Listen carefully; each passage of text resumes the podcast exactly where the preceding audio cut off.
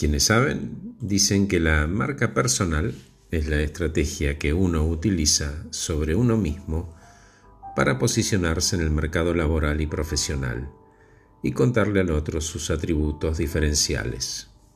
Es de alguna manera la oportunidad que uno podría representar para una necesidad de otra parte. En mi opinión, es mucho más que eso. Dicho esto, el motivo por el cual el CV ha perdido la fortaleza y el protagonismo que tenía en el pasado frente a las redes es porque se basa en el pasado de las personas.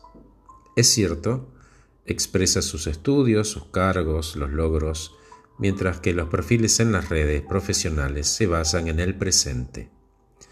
El CV es plano, está basado en la escritura, no es interactivo ni dinámico. Las redes en cambio ofrecen videos, imágenes, intereses, conversación, storytelling e interacción por video WhatsApp, Zoom o Skype. El CV es one way, las redes no. Muchos de nosotros tenemos al menos entre cuatro o cinco perfiles en diferentes páginas de Internet y es importante que entendamos el valor de interconectarlos con coherencia, no solamente desde el contenido, sino la veracidad, la intención, el tono, incluso en los colores y en todas las redes. Todas sirven. LinkedIn, YouTube, SlideShare, Facebook, Google, a la hora de posicionarnos profesionalmente. Una red social es eso, una trama de varios usuarios que interactúan y cada red tiene su propio tono. Por eso es clave bien comprender en qué idioma comunicamos. Y cuando hablo de idioma, hablo qué herramientas usamos para conectar con ese público en particular. No es el mismo público de Facebook que de TikTok. Cuando hablo de conectar, hablo de una conexión emocional. Sin emoción no hay branding y menos aún branding personal. Videos, posts, podcasts, textos o una combinación de ambas. La inmediatez de TikTok o la expresión extendida de Facebook, por ejemplo, todas suman en su justa dosis. La forma de difundir la marca personal y un perfil profesional para aplicar a un trabajo o simplemente decir quiénes somos puede ser un video, una presentación, una foto, un post. Rompe lo privado versus lo público.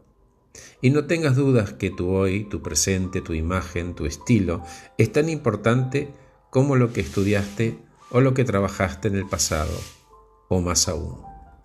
Por lo tanto, el branding personal es una idea poderosa y clara que aparece en la mente de otra persona cuando piensa en uno.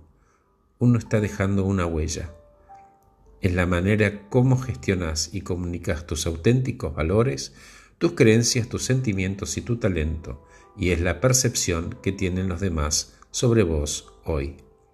El poder de las redes está en que lo que no se ve se pierde. Resumiendo, se trata de hacer algo memorable que invite a saber más. Me enfocaría en armar una pinza perfecta, que por una parte sea un story doing, porque a la gente le interesa más qué hiciste y tus resultados que tu historia, pero además sea tu embajador emocional, el equilibrio perfecto entre lo hard de los resultados y lo soft de tus emociones. Gracias por escucharme. Soy Horacio Velotti. Acabo de regalarte este podcast titulado Personal Branding versus Curriculum Vitae. Que estés muy bien.